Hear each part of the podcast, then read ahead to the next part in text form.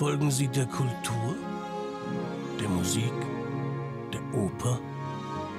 Folgen Sie uns hinter die Kulissen der Bayreuther Festspiele. Viel Vergnügen wünscht die Hypo Vereinsbank.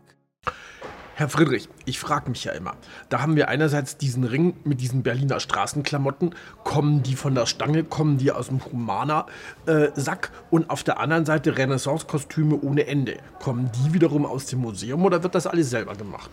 Ja, ich glaube, das muss alles selber gemacht werden. Es ist unfassbar.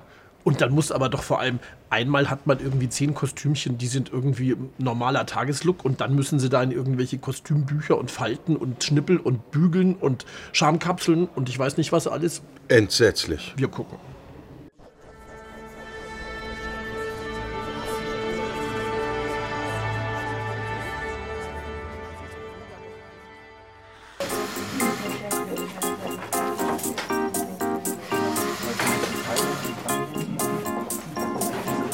Ich bin die Johanna Bendels und wir sind jetzt hier in der Kostümabteilung und hier sitzen die Gewandmeister und die Schneider zusammen.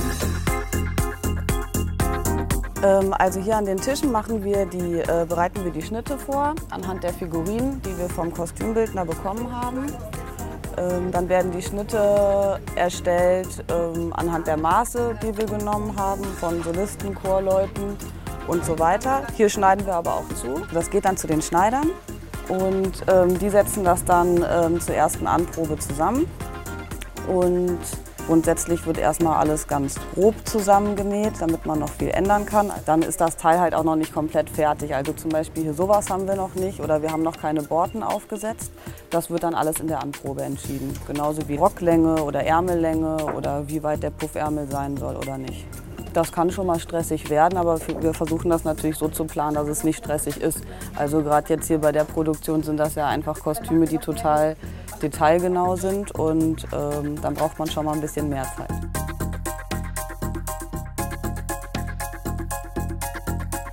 Hier sind wir jetzt bei den beiden Damengewandmeisterinnen, bei der Vera und bei der Gudrun. Und ich glaube, die können jetzt am besten erzählen, was die gerade machen. Ich bin Vera Färber, bin Damengewandmeisterin und bin jetzt für die äh, Spielzeit hier oder für die Saison.